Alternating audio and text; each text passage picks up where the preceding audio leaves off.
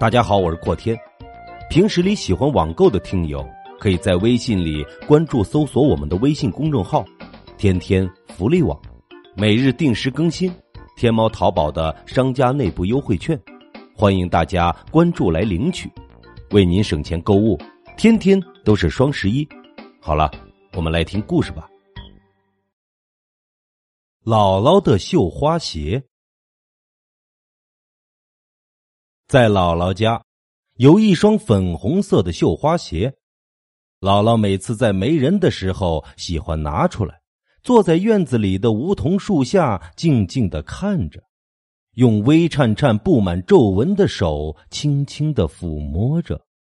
我们作为小辈儿的，看到这一双绣花鞋，就觉得稀奇，经常在四合院内欢快的蹦跳着，围绕在姥姥的身边。要姥姥跟我们说说绣花鞋的故事。姥姥总是慈祥的看着我们，和蔼的笑着，但是从不提绣花鞋的事情，似乎这双绣花鞋是姥姥心中的宝贝。绣花鞋的故事只需姥姥一个人知道。有天晚上，我坐在桌边和父母一起吃饭。好奇的向父母问起了绣花鞋的事情，父母也只是慈祥的看着我，用手指疼爱的点着我的小脑袋说：“那是你姥姥的宝贝，你这个小鬼头，乖乖的吃饭吧。”我嘟着粉嫩的小嘴，眼珠子滴溜溜的转着，心里想到：你们不让我知道，我就自己偷偷拿着绣花鞋藏起来。想了这样一个主意后。我特意进了卧室，关上灯，躺在床上，假装睡觉。等到父母熟睡之后，我蹑手蹑脚的推开了木质的房门，随着吱呀一声离开了屋内。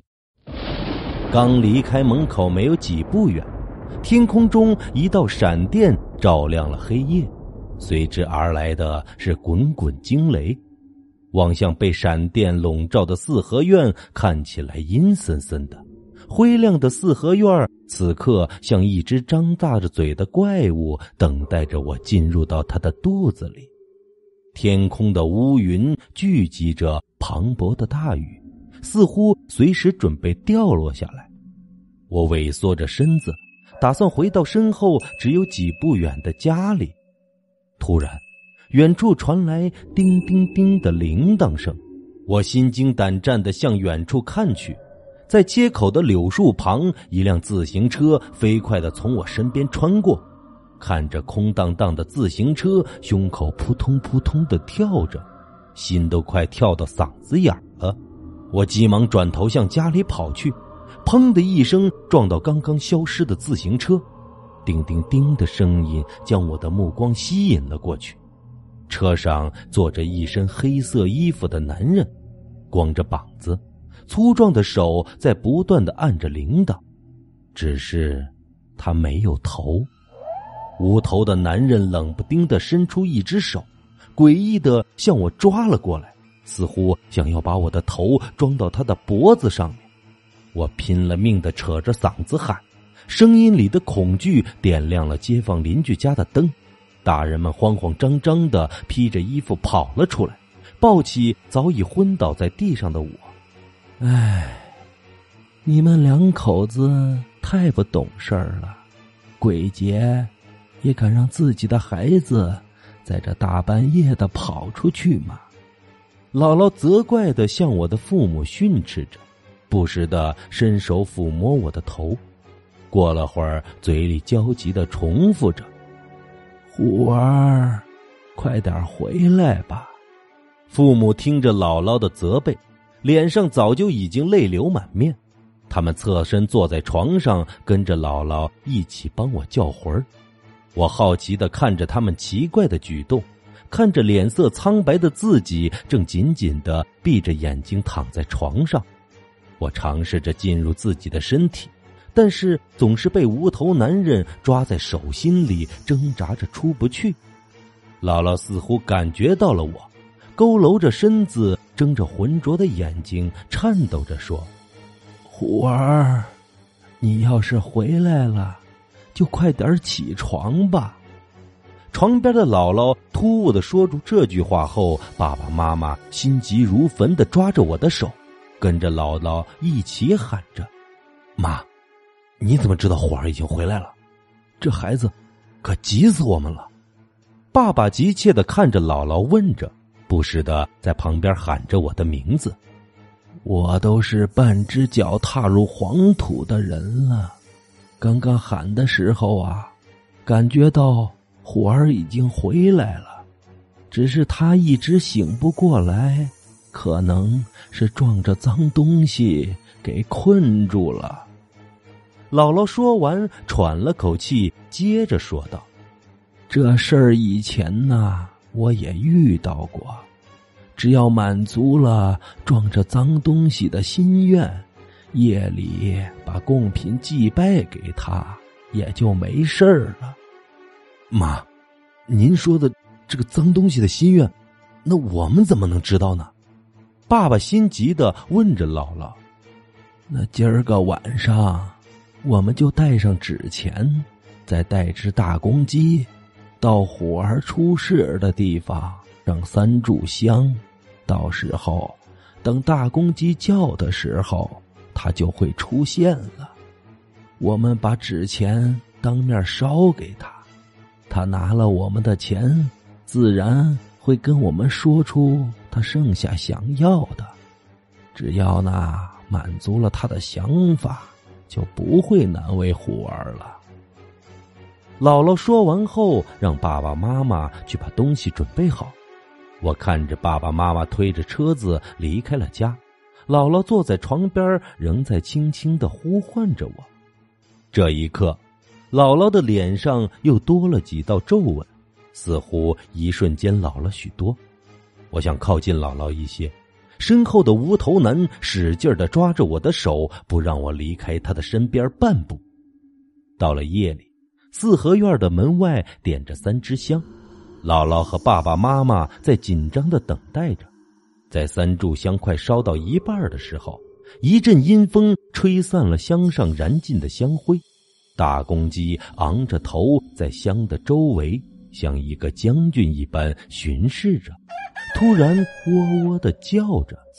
姥姥颤巍着双手，拿出一叠纸钱，向天空中撒去，边撒着纸钱边说道：“大仙莫怪，小孩子不懂事儿，我替他来赔罪了。”爸爸妈妈在旁边拿着纸钱。放在火盆里烧着，嘴里也跟着姥姥一起说着。无头男人渐渐的显出了身影，将刚刚烧好的纸钱接连不断的装进了口袋。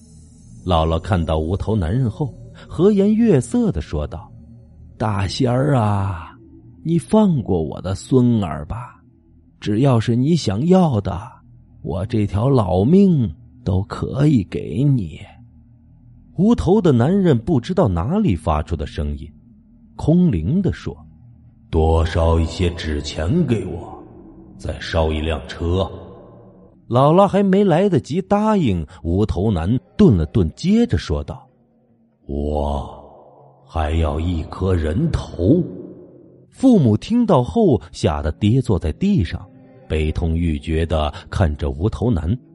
姥姥听到最后一个心愿时。似乎很久，又似乎一瞬间，双目在这一刻闪着神采，坚定的说道：“没有问题，明天晚上我们都给你准备上。”再次的，随着鸡鸣声的响起，无头男慢慢的消失在了原地。姥姥一宿没睡，反而脸色比以往更加红润。爸爸妈妈想要扶他进屋。他却摆了摆手，挺直了腰板，自己走进了四合院。爸爸妈妈将纸钱准备的很充足，人头和轿车也是棺材铺老板现扎的。随着熊熊的烈火，这些东西化成了灰烬，了却了无头男的心愿。第二天清晨，门外的鸟儿叽叽喳喳的叫着，温暖的阳光从窗外洒到了我的脸上。我无精打采的看着床边熟睡的父母，他们满脸的倦容让我心里愧疚万分。我想到了姥姥，支撑着身体下了床，却听到木门吱呀一声，姥姥穿着粉色的绣花鞋走了进来。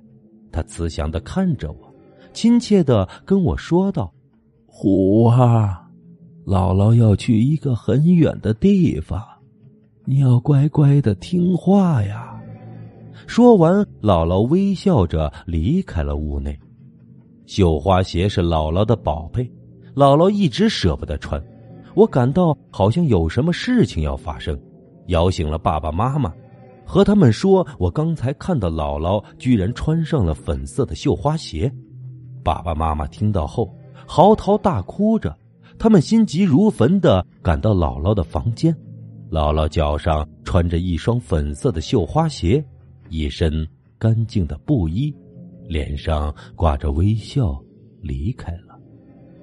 我不知道姥姥为什么这么突然的走了，似乎姥姥知道自己即将离去，临走之前穿上了喜爱的绣花鞋，但是总觉得跟我撞鬼的事情有关系。